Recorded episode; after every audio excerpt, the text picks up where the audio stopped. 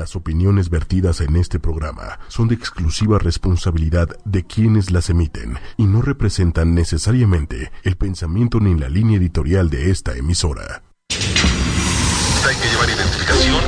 Luego de que el eh, subsecretario...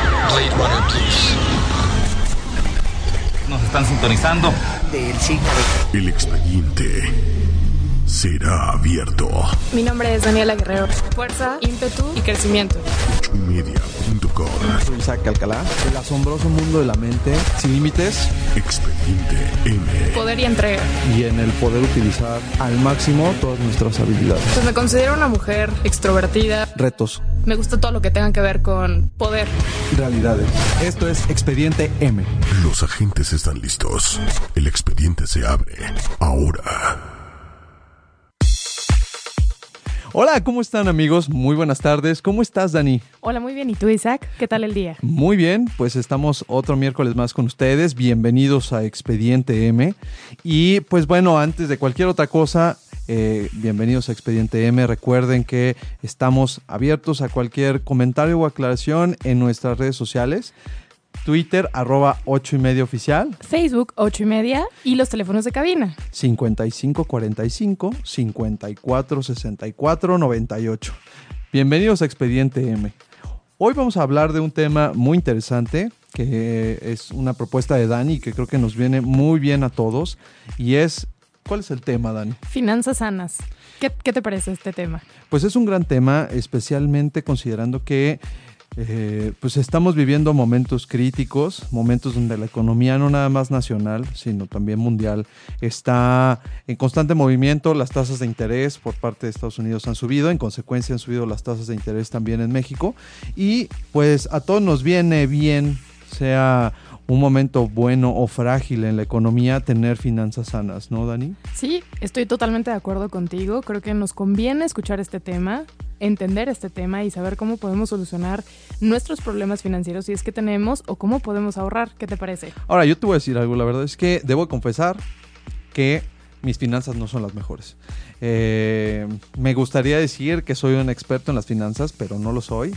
Eh, me cuesta mucho trabajo salir de este círculo vicioso de pagar nuestras deudas y comenzar con, una, con una, un ahorro o una inversión o emprender un nuevo negocio, que yo creo que ya es el nivel más avanzado dentro de estas finanzas personales, ¿no, Dani?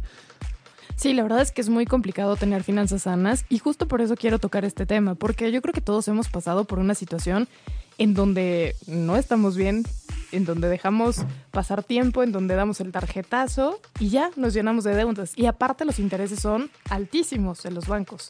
Entonces por eso es muy importante los tips que vamos a dar y saber en qué nivel te encuentras. Claro, eh, yo insisto, eh, esta vez yo te dejo a ti la batuta del tema porque me gustaría más bien, además de lo que vamos a, a platicar, aprender un poco a manejar mis finanzas.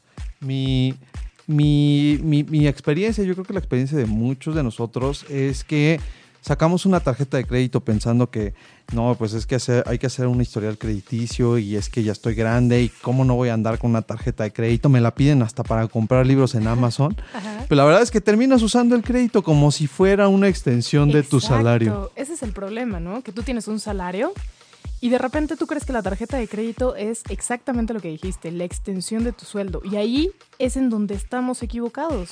Porque la tarjeta de crédito, ¿para qué la utilizarías? Pues en principio debería de...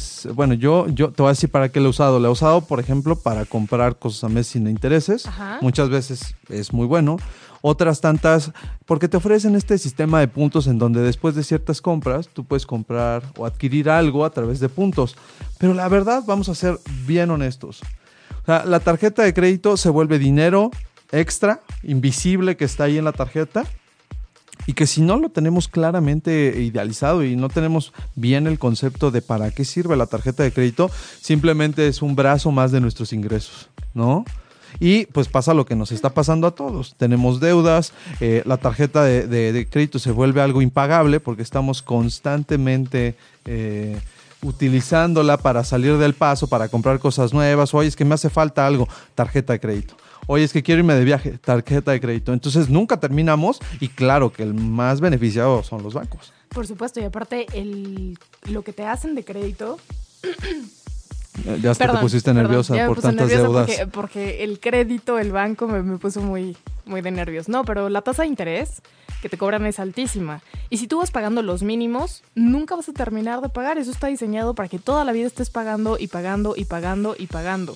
Y, lo platicábamos antes del programa, ¿no? Sí, pero muchas personas creen que pagando el mínimo ya está perfecto. Y no, esto no se va a capital lo que estás dando es para pagar intereses. Entonces, esa es, esa es la bronca de la tarjeta de crédito.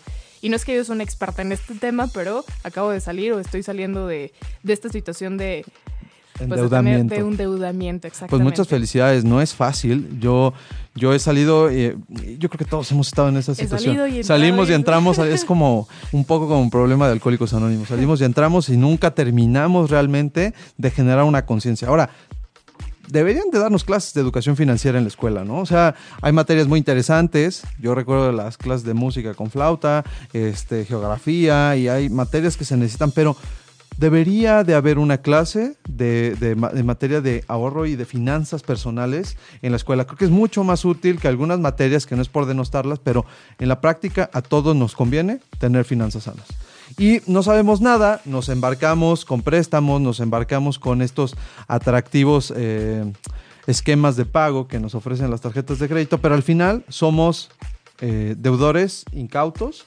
somos deudores de por vida y entonces vivimos del crédito y vivimos de las tarjetas todo el tiempo. Oye, pero no sé si a ti te pasa, pero por ejemplo, en mi casa o en mi familia, el tema del dinero nunca se tocaba. O sea, y menos cuando estás en la mesa y menos cuando estás conviviendo con la familia. Es un tema como, no, el dinero no se toca, ¿no? Entonces yo creo que hay que romper este tipo de paradigmas y empezar a hablar un poquito acerca del dinero, cómo funciona, cómo es este ahorro. Generar un, esquema de ahorro desde, desde pequeños, porque pues el domingo para qué es para gastarse, ¿no? Exacto. Tu mesada para qué es para gastarse. Pero a ti, por ejemplo, sí, eh, no había como este estigma de hablar de dinero, tabú de hablar de dinero en la mesa. sí, y además también, mira, eh, yo, yo creo que también la posición de la, la, situación o la Pues sí, pero a lo mejor también, mira, estamos en un país que ha vivido en crisis desde, ¿qué te parece? ¿50, 60 años? Digo, por mencionar un tiempo reciente, pero después del boom de los 60 y de esta época de crecimiento que, que acompañó eh, esta, esta etapa, hemos vivido en crisis, nuestros, nuestros papás y nuestros familiares han vivido en crisis constante desde los 70. En los 80 mi papá me decía que los precios cambiaban de un día para otro, la devaluación era constante y luego vino la crisis del 94. Después de eso no nos hemos levantado y bueno, ni qué decir del comportamiento del dólar en los últimos meses, que de estar en 12 pesos, ahorita ya ha llegado a picos de 22, ahorita ya bajó a 20, pero sigue siendo un tema. Entonces, estamos en constante crisis, y pues yo creo que también, a lo mejor lo que decías de este tabú está un poco justificado.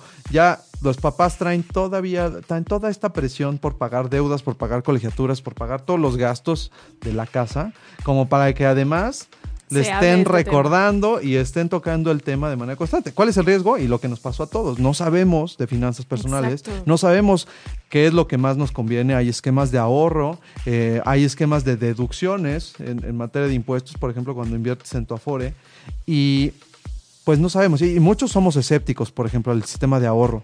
Porque yo me acuerdo muchísimo del Fobaproa y de este pago de deuda que generó mucho escepticismo en la gente. La gente no ahorra, ¿por qué? Pues porque tiene miedo que las instituciones bancarias, las instituciones crediticias y las instituciones de gobierno terminen robándose ese dinero o haya una crisis que desaparezcan nuestros ahorros. Entonces, pues creo que es un tema que nos interesa a todos, es un tema que yo creo que no, no escapa mucho del tema de la mente porque también tener finanzas sanas nos permite ser felices. Exacto. sí, porque si tienes la presión de que tienes que pagar tarjetas de crédito y nunca terminas y estás todo el tiempo en este tipo de situaciones, ¿en qué momento puedes disfrutar? No, no hay momento. Y además también vivimos mucho, eh, no sé, creo, considero que vivimos mucho al esquema de, luego lo pago. Vámonos de vacaciones y luego lo pago, que es, por ejemplo, uno de los motivos por los cuales yo estoy ahorita con esta pequeña deuda vamos, no me arrepiento, fue, yo tuve un gran viaje el año pasado, pero pues sí, hay que generar un esquema que prevea todos los escenarios y que prevea un esquema de pago pronto para evitar tener que usar nuestro dinero y ocuparlo para darle intereses al banco, ¿no? Entonces, vamos a hablar un poquito de estos tips, de, estos, eh, de estas situaciones en las que todos nos hemos encontrado. ¿Qué te parece si empezamos por el tema de dejar de creer que la tarjeta de crédito es una extensión de nuestro salario? Me parece extraordinario, es un punto muy importante para empezar a sanar nuestras finanzas saber cuánto debemos de gastar y cómo podemos lograr esto. Bueno, yo te recomendaría hacer una lista mensual de qué es lo que gastas y pues dividirlo en los diferentes rubros, familia, amigos, diversión, ahorro, porque es muy importante el ahorro, ¿eh? Muchas veces piensas que el ahorro es lo que te sobra, ¿no? El 3%, claro. O sea, tenemos que empezar a definir cuáles son los rubros y qué es lo que tenemos que hacer para que nuestras finanzas empiecen a, a, nivelar. Y ahora que lo mencionas, fíjate que tienes mucha razón al decir que creemos que es lo que nos sobra. Yo ahorita no estoy ahorrando porque digo, no voy a ahorrar hasta, hasta no pagar la deuda que traigo, ¿no? ¿Por qué? Porque ahorrar está muy padre y todo, pero los intereses de la deuda me están comiendo y entonces termino perdiendo más que si yo ahorrara solo. Porque claro, cuando tú inviertes tus ahorros en el banco, los rendimientos no son para nada lo que te cobran por el uso del interés de las tarjetas de crédito. Entonces, Ay, tengo que hacer un presupuesto, Dani. Sí, exactamente. Tienes que hacer tu presupuesto y saber cuánto te vas a gastar y no te puedes salir de ese presupuesto. O sea, en cosas necesarias. Sí, en cosas necesarias, ¿sabes? Y cuando. Oye, la fiestecita, ese, ese presupuesto. Es muy importante. ¿Sí lo ocupamos o.? Sí, claro que sí, sí, es muy importante. O nos volvemos este, misioneros, digamos, de, del tema del ahorro. No, digo, evidentemente tienes que dedicarle a todo, pero sí es importante saber cuál es el, el porcentaje que le tienes que dedicar a, cada rubro. Por ejemplo, ¿cuánto ahorras? Bueno, dices que no, ahorras, pero ¿cuánto crees que sea lo... Yo creo que por lo menos tenemos que ahorrar el 10%. Eso es un hecho. O sea, por lo menos tenemos que tener una fuente del 10% y eso eh, nos estamos yendo muy bajos, ¿no? Creo, y también este es otro de los tips que, tenemos para ustedes, es el ahorro siempre tiene que tener un objetivo. Exacto. Ahorrar por ahorrar nos va a generar como pesadez, porque vamos a decir, no sé ni para qué voy a utilizar este dinero, simplemente lo estoy ahorrando y puede ser para varias cosas. Puede ser que con ese ahorro te pagues las vacaciones que siempre has soñado, te vayas a Kuala Lumpur, a Shangri-La o cualquier otro lugar. Puede ser que también digas, es que quiero poner un proyecto y si no ahorro para este proyecto, pues nunca voy a obtener el dinero, no me voy a ganar el melate, no voy a tener un, este, una herencia enorme que me permita fondear una inversión o fondear nuestra empresa. O la otra, por ejemplo, es que me quiero ir de maestría y necesito dinero, tal, tal, tal. Entonces, siempre hay que tener un objetivo. Tiene mucho que ver con el tema de los hábitos. Tenemos una meta y tenemos un ahorro constante, pero siempre enfocados hacia un objetivo, ¿no? Oye, y hablando del melate, ¿cuándo te consideras rico? ¿Cuándo podrías considerar que eres rico? Yo, yo soy, ya soy rico, soy, soy, soy millonario de amigos. Las amistades que tengo me han hecho rico y feliz. Ah, bueno, mira, yo te voy a platicar algo. Eso es muy importante lo que dices. Es muy bonito tener esta parte emocional cubierta. Pero para considerarte rico, en teoría debes de tener seis meses de tu sueldo ahorrado para que puedas considerar que eres rico y que estás en tranquilidad. No, y que estás empezando una etapa de riqueza, quiero pensar, porque... Por lo menos seis meses de tu sueldo. ¿Sabes qué me contaba? Entonces vamos a hacernos una pregunta a todos. ¿Realmente tenemos eso guardadito? No, y el tema es que eh, me decía una amiga que se dedica a este tema de las finanzas que a nuestra edad es muy fácil pensar que no nos va a pasar nada, que no va a haber imprevistos, pero seis meses en un tema de una emergencia, un tema de salud que no quisiera, que ojalá no nos pase, pero se van así. O sea, los costos de las operaciones, los costos en hospitales son altísimos y a lo mejor no nos pasa a nosotros, pero es muy probable que nos pueda pasar a un familiar, un amigo, alguien que necesite nuestro apoyo y saber que no tenemos nada que afronte una emergencia como esa pues es, es grave, ¿no? Cuando, cuando nos cuentan historias de, no, es que de repente mi mamá se enfermó, es que, ¿sabes qué? Mi hermano tuvo un accidente, tuvimos que salir al quite, no teníamos dinero, te hace pensar que si no tenemos un ahorro, si no tenemos estos seis meses que tú dices, pues no vamos a salir del paso. ¿Qué pasa si mañana perdemos el empleo? Sí, que vivimos al día muchas veces, ¿no? Y esperando la otra quincena porque Eso está muy triste. Eso está muy triste. O sea, sí. especialmente esta quincena a mí sí me estoy como gato arañando las paredes y así. Ya no sabes qué hacer. Pero es impresionante porque es una constante. es En un nivel de esclavitud, si lo quieres ver así. una estás- tienda de raya. No hemos salido de la tienda de raya, ¿verdad? Lo único que cambia forma, pero... es que tenemos una tarjeta de plástico. Sí, exacto. ¿no? Entonces, sí es preocupante. Y además te voy a decir algo que, que platicábamos antes del programa, y sí lo creo. El sistema económico actual, y no quiero sonar a rojillo, ni, ni tengo un tema con el liberalismo ni el neoliberalismo, pero el sistema es el juego de las sillas. Alguien se queda sin una silla. El sistema está diseñado para que alguien esté endeudado y tenga que pagarle a la otra persona. Funciona con las personas, funciona con las empresas y funciona con los países. Entonces, pues tenemos que ser aquel que se sienta en la silla y no el que se queda fuera del juego, porque entonces nunca salimos, nunca podemos emprender, no podemos generar un cambio si estamos constantemente pagando cosas que quizá ni siquiera necesitemos, ¿no? Con la tarjeta de crédito. Exacto. Y por ejemplo, cuéntame un poquito, ¿cuánto es lo que le dedicas o cuánto le aportas a la vivienda? O donde rentes o la hipoteca, no sé. Pues debo decir que soy, soy un eh, primerizo. Este fue mi primer semana de, de- de- de vivir en un departamento, pero yo calculo que le estoy invirtiendo como el 15% de lo que gano. Ah, bueno, mira, no estás tan mal. Eh, De hecho, estás muy bien. Se le debe de invertir el 30%.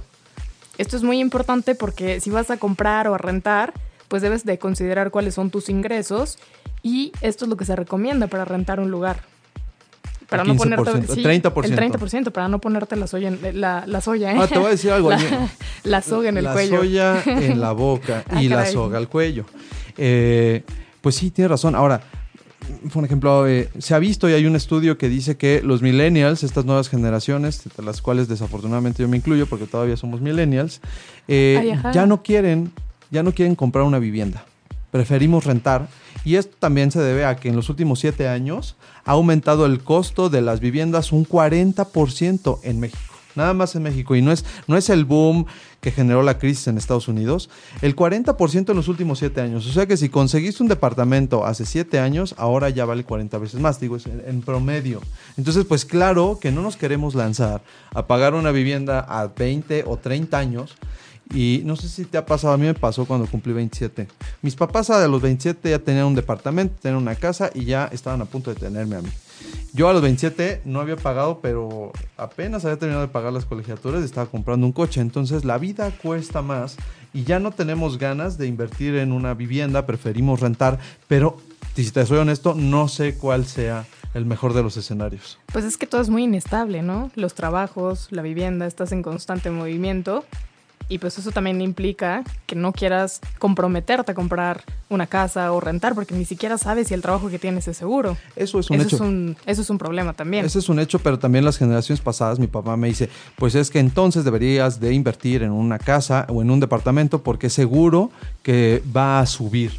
El valor de ese departamento, de esa casa va a subir. Pero eh, sí, ciertamente, pero el punto es que ya no nos da para eso. ¿Estás de acuerdo? Exactamente, estoy totalmente de acuerdo. Y además también quizá invertir ese mismo dinero en un proyecto, en alguna, eh, en un negocio, puede que genere más ingresos que, que este 40% extra o lo que cuesta la casa en algunos años, ¿no? Oye, pero te ha pasado, bueno, porque me ha tocado ver amigos que tienen un departamento impresionante Preséntalos. y... Por lo menos que nos inviten a la fiesta. Oye, pero se les va todo el sueldo en el departamento increíble. Está muy, muy complicado. Fíjate que yo ahorita es- que estoy eso viviendo... es terrible, porque no les da el sueldo para eso, pero sí deciden estar en un departamento con todos los amenities y... Pues yo tengo un caso todavía más extremo y lo estoy viviendo ahorita que, que me- que- que estoy viviendo en un departamento. Estoy viendo gente que tiene un coche de lujo en un departamento, pues yo no te diría que está tan mal, pero no es un departamento que, que vaya acorde al automóvil. Entonces, prefieres invertirle en el auto más que en la vivienda. Eso es todavía... Eso es todavía un poquito más grave, porque entonces, frente al mundo, tienes un coche de lujo en un departamento, pues, francamente modesto, ¿no? Entonces, hay que saber priorizar. Eh, decía una frase que, que- que leí hace poco que no deberías de gastar en una bolsa que cuesta 300 dólares, sino gastar en una bolsa que cueste 100 y tener adentro de la bolsa 200 dólares. Eso es saber utilizar tus finanzas, ¿no? ¿Cómo ves, Dani? No, pues sí, pero nos gusta que se vea la marca, que se vea, Que se vea poderoso, coche, que se vea el coche poderoso, que te vean bien. Y esto es un problema Ay, te voy a decir algo, eso es lo que te venden también. O sea, el marketing también se trata de eso. Y no es un tema de hay este, este cerdo capitalista, ¿no? que, que, le pasa ahí en contra de, de, las marcas. Pero es cierto también. Ve a Mark Zuckerberg. ¿Qué trae? Una playera gris todo el tiempo, bastante X, ¿no? Fruit the Top of the Loom que te puedes conseguir en el Walmart. Unos jeans, para de contar. Steve Jobs siempre traía su, su camisa negra o su playera negra de cuello alto y unos jeans, para de contar. Es que son personas pensantes, ¿no? Pues y la verdad es que muchas veces a nosotros nos falla y me incluyo porque te prometo que yo también tenía una deuda impresionante que de verdad ya estoy saldando, pero me costó un año. Me costó y no solo un año estar estar bien. Y te dejas llevar porque necesito esta bolsa, necesito este traje, tengo que tener la corbata de la marca tal, bla, bla, bla. Y yo no estoy en contra de que uno se vista bien o se vista mal, pero no podemos dedicarle todo nuestro, nuestro ahorro o nuestro consumo a ese tipo de productos. Te desfalcas, te desfalcas completamente. ¿Estás de acuerdo? Es, es, complicado. Pues, ¿te parece bien si vamos a la primera canción? Me parece perfecto. Venga, pues esta es una recomendación de Dani. Dani. Me encanta esta canción, espero que a ustedes también les guste y recuerden seguirnos en Twitter, arroba 8 y media oficial y Facebook. 8 y media, eh, 8 y media en Facebook. Ey, ey, estamos de regreso. Oye, gran canción. ¿Te gusta? Está muy bien, va muy bien con el tema, ¿eh? ¿Por qué? A ver, cuéntame por qué. Pues porque dice que a veces hoy tengo un millón, mañana quién sabe, ¿no? Ah, Aquí con problemas técnicos, Dani ya se está quedando sin voz. Pues sí, amigos, eh, estamos en el tema de finanzas personales. No olviden eh, eh, buscarnos en redes sociales, arroba 8 y media oficial, Facebook. 8 y media.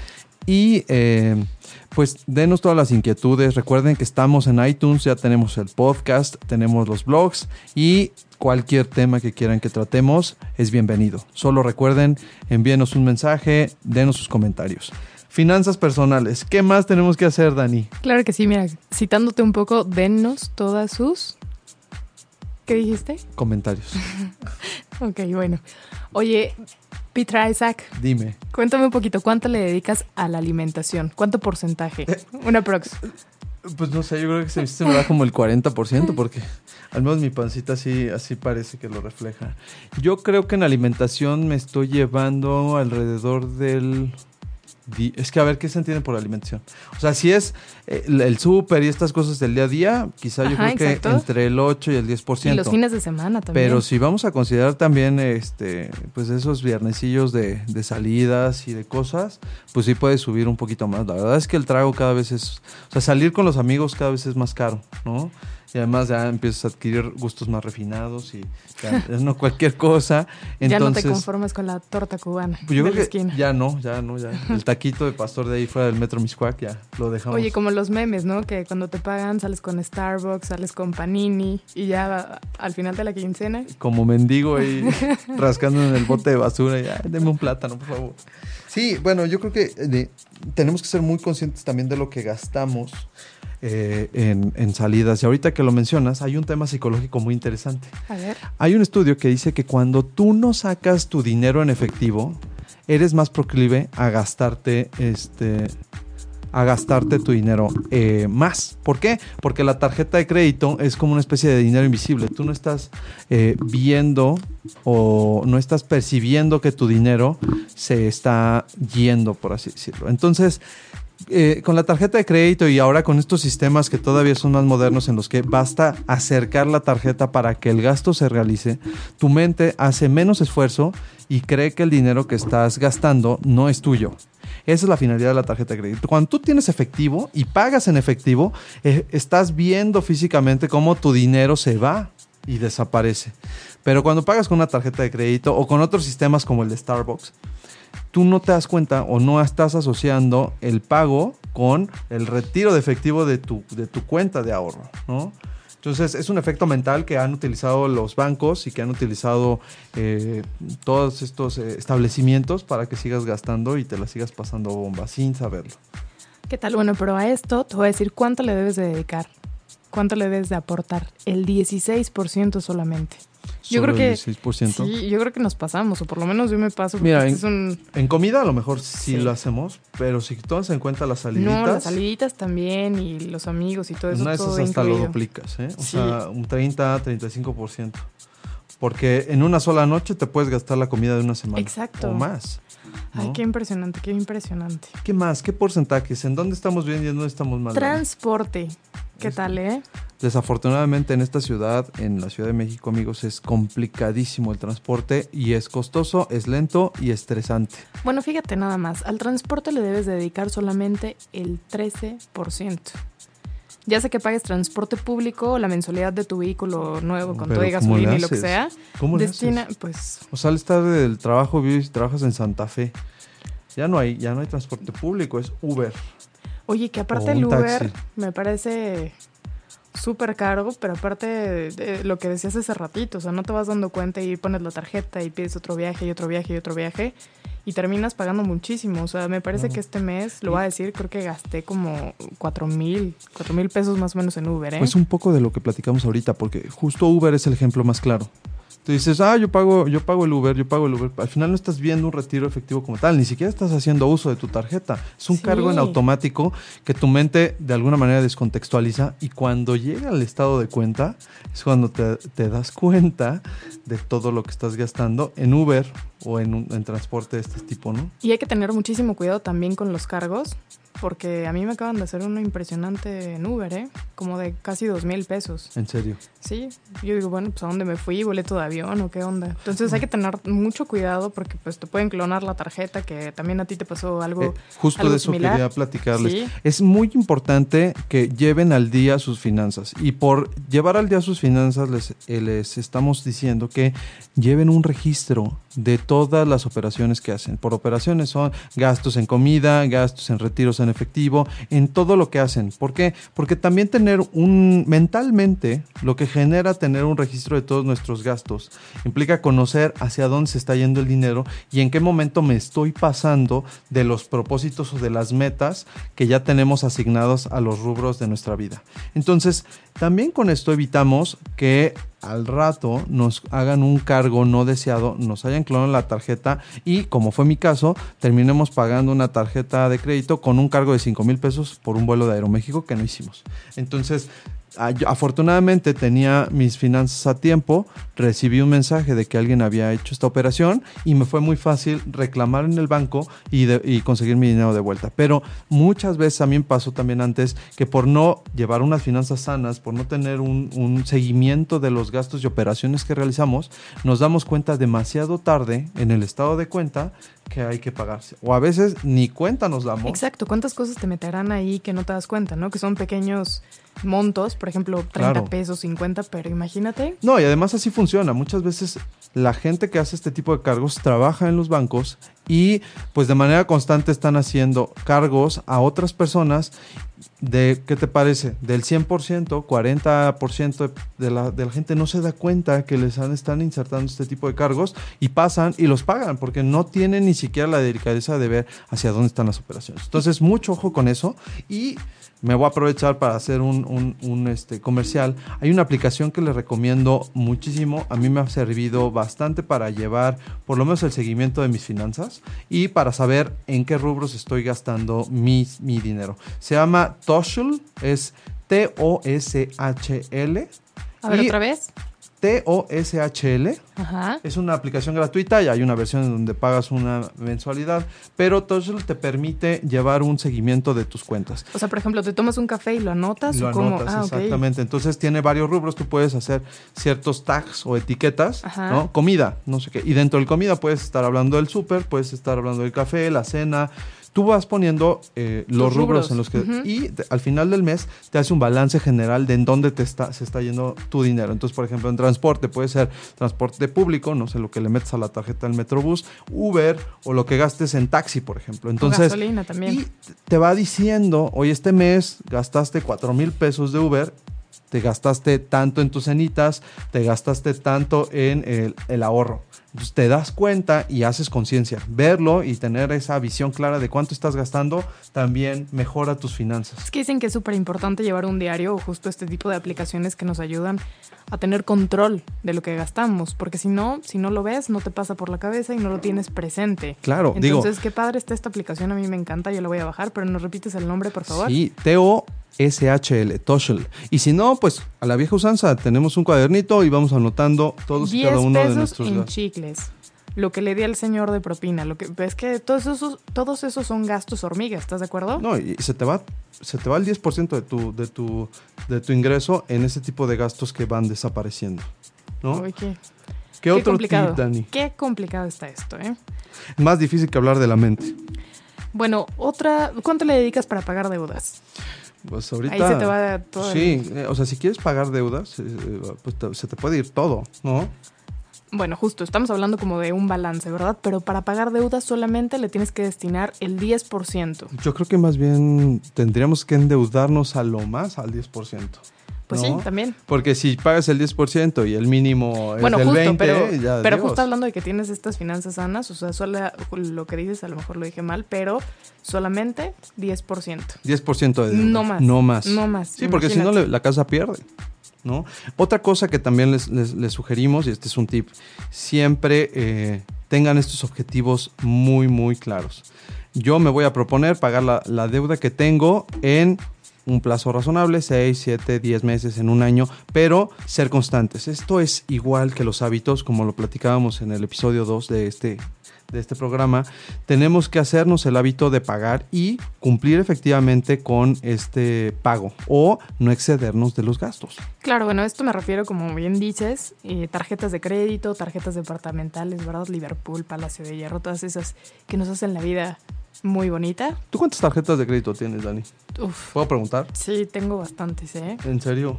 Sí, muchas. ¿Y no, no te genera un problema, por ejemplo, las fechas de pago? A mí me estresa muchísimo que te- tener fechas de pago. Yo tengo nada No. más dos tarjetas de crédito y estoy pensando en cerrar una.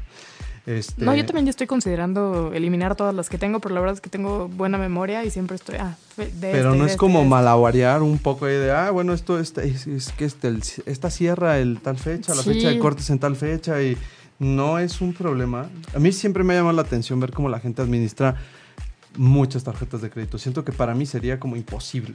No, digo, sí es posible, pero el punto es que te excedes, ¿no? De repente ya tienes que pagar esta y luego esta y luego esta. O sea, sí me acuerdo, pero el punto es que pueda liquidarlas todas. Oye, ¿has Ahora, oído- estaría padre que fueras totalero, ¿no? Es lo que te iba a decir, ¿has oído del mito de los totaleros? A ver, cuéntame un poquito. No, bu- bueno, no es, no es un mito, solamente que a veces nos parece tan difícil ser totalero. Pues es el, eh, esa persona que eh, hace todos sus gastos con tarjeta de crédito, pero después de la fecha de corte y antes de que sea la fecha de pago, ya pagó por completo toda su deuda. Y eso te genera grandes beneficios. Cuando yo todavía no estaba endeudado y había Ajá. salido de este esquema del que tú ya afortunadamente estás saliendo, eh, muchas de las tarjetas que te ofrecen puntos son muy buenas cuando eres totalero. Exacto. Porque pagas con la tarjeta de crédito y sí, ¿no? Aparte de que aumenta como tu historial crediticio, lo que tú quieras, y aumenta el- el- el- la línea de crédito. Si tú eres totalero, sí ganas, sí obtienes Sí. una ganancia. Pero cuánto, o sea, está increíble, pero la verdad es que es el mínimo de la población lo que el, el que puede lograr esto, ¿estás de acuerdo? Pues con una Pero serie de hábitos logran, lo podemos sí, lograr. Sí, sí, sí. ¿no? Tengo un amigo que justo eh, es totalero y me dice, mira, yo pago todas mis cuentas, yo no uso un pantalón, o sea, lo compro con la tarjeta de crédito, pero yo no lo saco del closet, no lo utilizo hasta que lo pago. Porque ese pantalón solo lo, o sea, el- la tarjeta de crédito solo fue el medio. Entonces yo ya ahorré, no uso el pantalón hasta que lo liquido. Eso Se queda guardado en mi closet. Y yo digo, wow, está increíble porque entiende perfectamente el, el concepto de- o el sistema, ¿no? De los bancos. Para lo que se supone que originalmente fueron hechas las tarjetas de crédito, ¿no? Bueno, fueron hechos para que te enganches todo el tiempo y que no salgas de ahí. La tienda de raya. Pero es muy triste, es muy triste tener que vivir al día y tener que vivir para pagar la tarjeta. Ah, bueno, pero justo te digo que este amigo sí hace ese tipo de cosas. Entonces, de repente ya en Navidad, pues tiene ahí sus, sus monederos electrónicos. Y paga los bien. regalos con los Y puntos. paga los regalos con los puntos, 5 mil, 10 mil pesos, ¿no? Pero porque todo el año lo hizo muy bien. Entonces yo creo que sí se puede llegar a eso, pero sí requiere fuerza de voluntad y sobre todo entender las finanzas. Bueno, y que también uno de los primeros pasos para salir de deudas es sacrificar. Y por Sí. sacrificar no me refiero a volverse un ermitaño irse a vivir a una cueva y vivir de los frutos del bosque, sino saber que por un periodo de tiempo, mientras estemos endeudados, va a haber cosas, gustos y sobre todo gastos innecesarios que vamos a tener que dejar de lado. Ay, pero sí es bien importante que la familia y los amigos te apoyen, ¿no? Porque Muchas veces son ellos los que te incitan sí, al mal. O sea, ¿no? dices, tengo una situación financiera mala en este momento, pero te incitan a salir, a salir, a salir con ellos. Ahora, es también el está tema. en ti, acuérdate de lo que platicábamos cuando hablábamos de fuerza de voluntad y hábitos. Sí, sí, sí. Trata de evitar la tentación. Si sabes que eres débil, si sabes que te va a costar trabajo, oye, sabes que este viernes no voy a salir. Eso es lo que hago cuando yo quiero ahorrar. El viernes me guardo, el sábado me guardo, porque yo sé que si salgo, Vas a gastar. va a acabar esto en un despilfarro como si fuera emperador romano. ¿Sabes qué hago yo? No me llevo las tarjetas de crédito. Me llevo la de débito Eso ayuda mucho. y eso ayuda mucho porque siempre estoy como, ay, si hubiera traído la tarjeta. Pero no. Entonces además- es una forma como de limitarme y eso me ayuda muchísimo. Y mentalmente te genera este efecto la tarjeta de débito. Cuando yo ando, ando con la pura tarjeta de débito, sé que estoy retirando dinero de lo que ya tengo. Sí. Porque el crédito sí, sí. siempre es como, ah, mañana lo pago, la próxima quincena, la fecha de corte es en dos semanas, no hay problema. Pero es un poco como sacar el efectivo. Sí, sí, ¿no? duele. O sea, ya sabes que estás perdiendo dinero que ahorita es constante y sonante. ¿No? Es impresionante.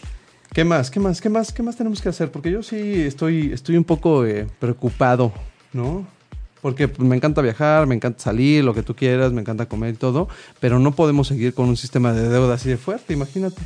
No, no, no. Bueno, pero a ver, dime cuánto le dedicas al vestido y al cuidado personal o como le quieras llamar. Híjole, eso yo creo que mejor te voy a preguntar a ti, pero yo la verdad es que no le invierto tanto, ¿eh? O sea, para bien o para mal, creo que los hombres somos más, eh, digo, con sus eh, excepciones. O sea, es más fácil que le inviertas al trago, a que le, digo, si le podemos llamar inversión, a que, a que le gastes, por ejemplo, en una bolsa, hay bolsas que yo veo y digo, me impresionan los costos. Los Sí. zapatos de las mujeres es, es impresionante. ¿Cuánto deberíamos de dedicarle a...? Solo el 7%, ¿te imaginas? 7%. No, hombre, pues, pues, pues me voy a comprar mis chanclas ahora para, para la vacación, no Semana. Santa. Yo creo que sí es posible. O No sea, digo si es posible, pero la verdad es que esa si- parte... Si, quieres salir de deudas, tienes que hacerte la idea. Que hay muchas cosas que no necesitas, que hay cosas que a lo mejor no es necesario tener y que puedes sacrificar temporalmente mientras sales de deudas, ¿no? Sí, la verdad, eso sí me ha costado muchísimo trabajo y estoy luchando con eso, pero sí es un tema complicado para mí. Eso de las bolsas, los zapatos, los suéteres. Pues es, sí, es un esquema de necesidades. Decía, hay una película que te y recomiendo. realmente no lo necesitas, ¿no? Perdón, pero ¿Sí? yo tengo cuatro suéteres que son idénticos y digo, ay, ¿en qué momento me pareció bonito una y otra vez? y ¿Cuál es otra la vez? diferencia? no? Sí, o zapatos que son el mismo estilo, eh, sacos que son el mismo estilo. Tengo como siete sacos negros. Hay ¿no? una película Por ejemplo. buenísima que se llama Club de la Pelea, y en donde el actor principal, Brad Pitt, dice en algún momento, las cosas que, te que posees terminan por poseerte. Imp- Y es la historia de este cuate, ¿no? De una persona que ya está acostumbrado a tener la mesita del centro de mesa que es espectacular, a comprar un traje de tal marca, a comprar ropa de X, eh, de X diseñador, bla, bla, bla. Una serie de necesidades inventadas, ¿no? Que al final terminan por consumir toda tu vida. Y entonces vives para demostrarle a alguien que tienes dinero, ¿no? Lo que decíamos de los coches. Vives para demostrarle a alguien que tienes cierto estatus que no tienes y que además, pues eso no define quién eres. Y también. aparte la gente que tiene estatus, bueno, pues los gastos también se incrementan. Hay muchos actores que están endeudadísimos. Lo que hablabas de la tasa de ahorro, ¿no? Hay un libro muy bueno que le recomiendo también, que se llama El, Millonario de la Puerta de Al lado, ¿no? The Next Door Millionaire. Y habla de toda la gente que sin presumir y sin ser tan ostentosa, tiene una red de ahorro, una capa de ahorro eh, considerable, ¿no? Esto de los seis meses, dice, este es el primer paso para ser millonario, pero además, ¿cuánta gente, cuántos actores dicen y, y- y perciben? No, el tema no es re- recibir ingresos, el tema es saber hacer algo con ellos, porque Sí. si te gastas todo lo que recibes, así ganes un peso o así ganes un millón al mes, Sí, exacto. no te sirve de nada. Pues te vas a ir al mejor restaurante, vas a comprar ropa de, ropa de otra calidad. Entonces tus gastos van a aumentar considerablemente. Pero por ejemplo, Johnny Depp, que es un actor estadounidense, Sí, claro, el, el- el está endeudadísimo. Caribe, ¿no? Endeudadísimo. Endeudadísimo. Y este cuate que también se, se mató, ¿cómo se llama?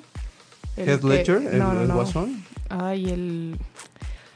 Eh, ¿El de Rápido y Furioso? El que hizo la película de risoterapia, ¿cómo se llama? Ah, Robin Williams. Sí, pues porque decía que ya solo tenía creo que un millón de dólares, ¿no? ¿De verdad? Sí, entonces para él ya era la muerte. O sea, ¿era, ¿esa era la razón de su suicidio? Sí, sí, sí, sí, una de las razones por las que dijo, ya no puedo vivir, o sea, de verdad estoy en bancarrota. ¿Qué te- Bueno, creo que era más de un millón de dólares, ¿eh? si no me equivoco.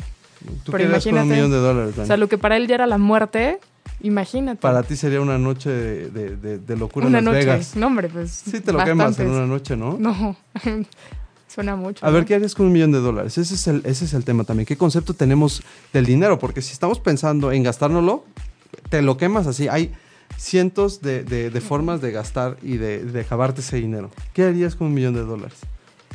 Pues no sé, no, no tengo como definido algo. ¿Tú qué harías? Pues mientras lo piensas, yo ah, no sé, yo creo ¿Nadar que con lo- lo delfines invertiría. o qué? Peter Isaac. Nadar con delfines, no, no, gracias. No, ese no es mi estilo. Vámonos a la siguiente canción y es el estreno, una de las canciones nuevas de Gorilas que ya trae un nuevo material. Eh, se lo recomendamos muchísimo. La canción se llama Andrómeda, de lo mejor que ha sacado Gorilas en este, en este último lanzamiento. Esto es Expediente M, sigamos con finanzas sanas. Ey, ya estamos de regreso. Muy linda la canción, ¿eh? Me gustó bastante. Qué bueno, qué bueno que es de. Fíjate que Gorillaz siempre es garantía. Damon Albarn, soy fan de él desde Blur. Tiene una infinidad de proyectos. Es un, es un tipo muy dinámico, muy, muy, muy este, profesional en su trabajo y siempre está explorando nuevos sonidos. Entonces, pues, a ver con qué viene Gorillaz. El video es espectacular, también no lo dejen de ver. Y regresando al tema de hoy, Oye, cuéntame lo que estabas diciendo ahorita. Que Pues- me parece un tema padrísimo. pues es Y un. vamos a ver qué es lo que la gente millonaria No hace. no hace.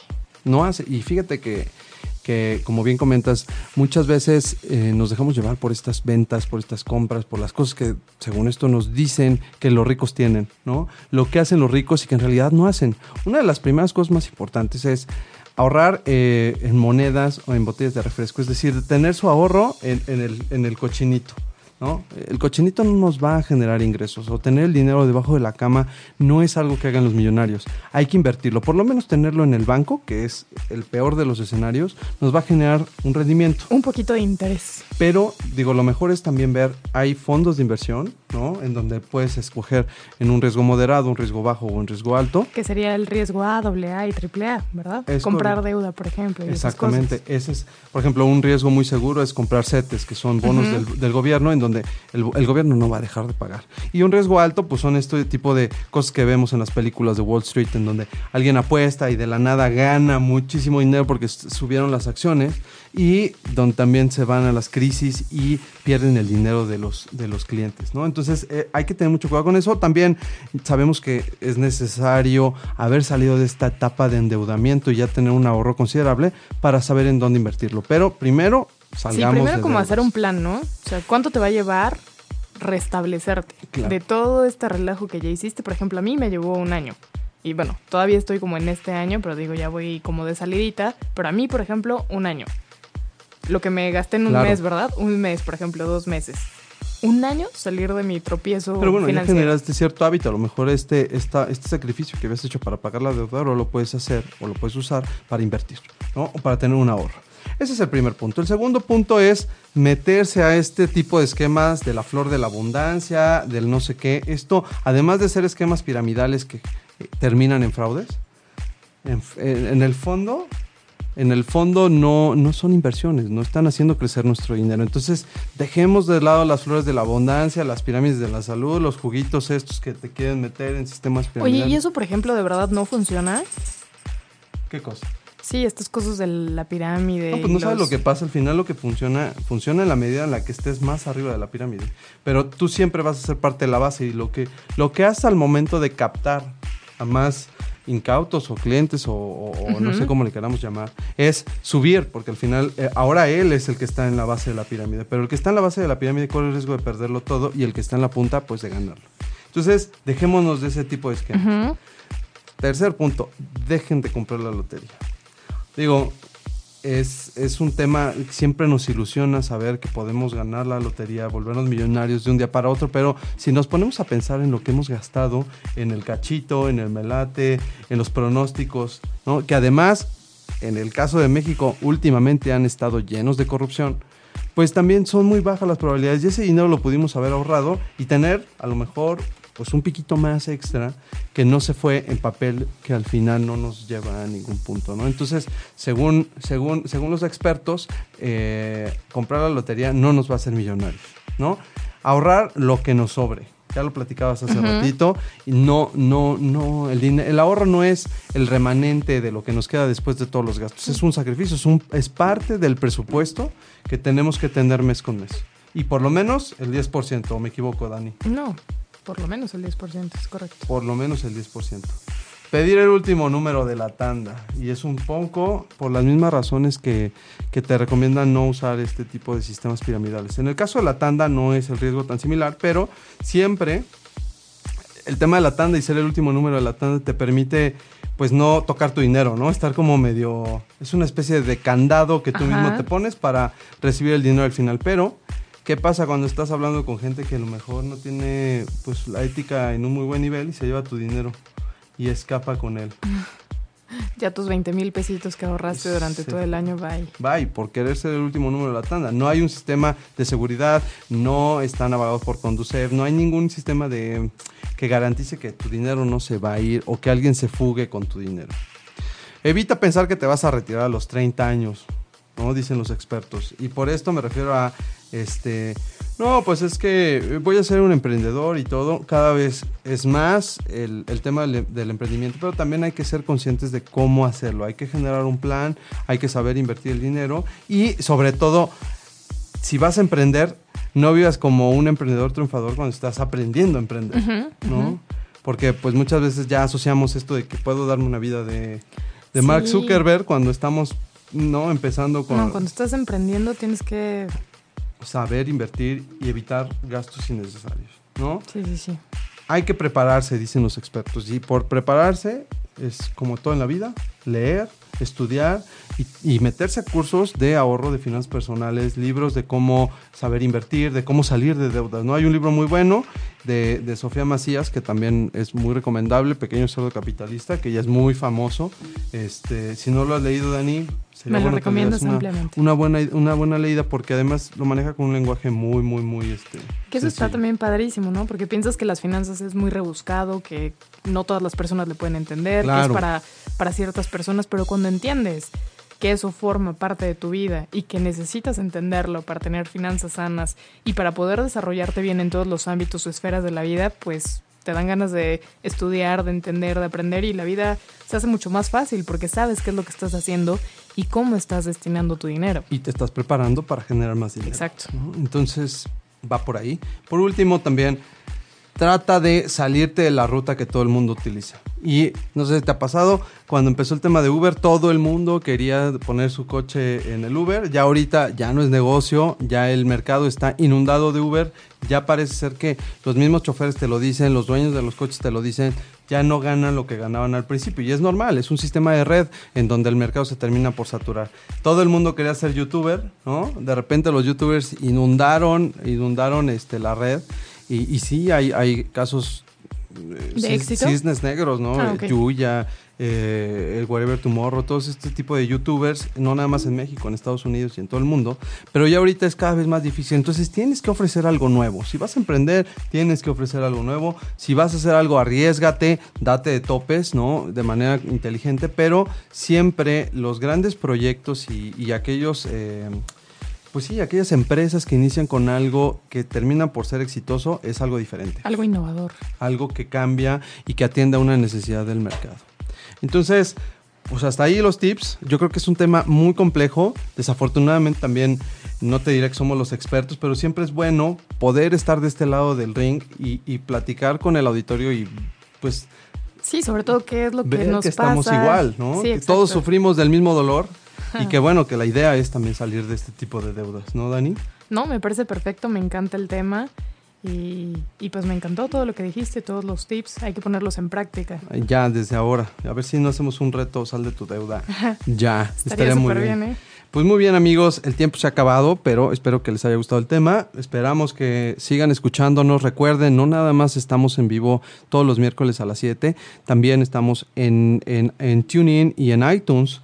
En nuestros podcasts que pueden eh, escuchar después de este programa y pueden leer también nuestros blogs en donde profundizamos mucho más sobre estos temas. Recuerden que esto es Expediente M. Y por favor, síganos en Twitter, arroba 8 y media oficial, Facebook 8 y media. Y los esperamos en el siguiente programa. Nos vemos el próximo miércoles. Yo soy Dani Guerrero. Y yo soy Isaac Alcalá. Y esto es Expediente, M. Si te perdiste de algo o quieres volver a escuchar todo el programa, está disponible con su blog en ochoymedia.com. Y encuentra todos nuestros podcasts de todos nuestros programas en iTunes y Tuning Radio. Todos los programas de ochoymedia.com en la palma de tu mano.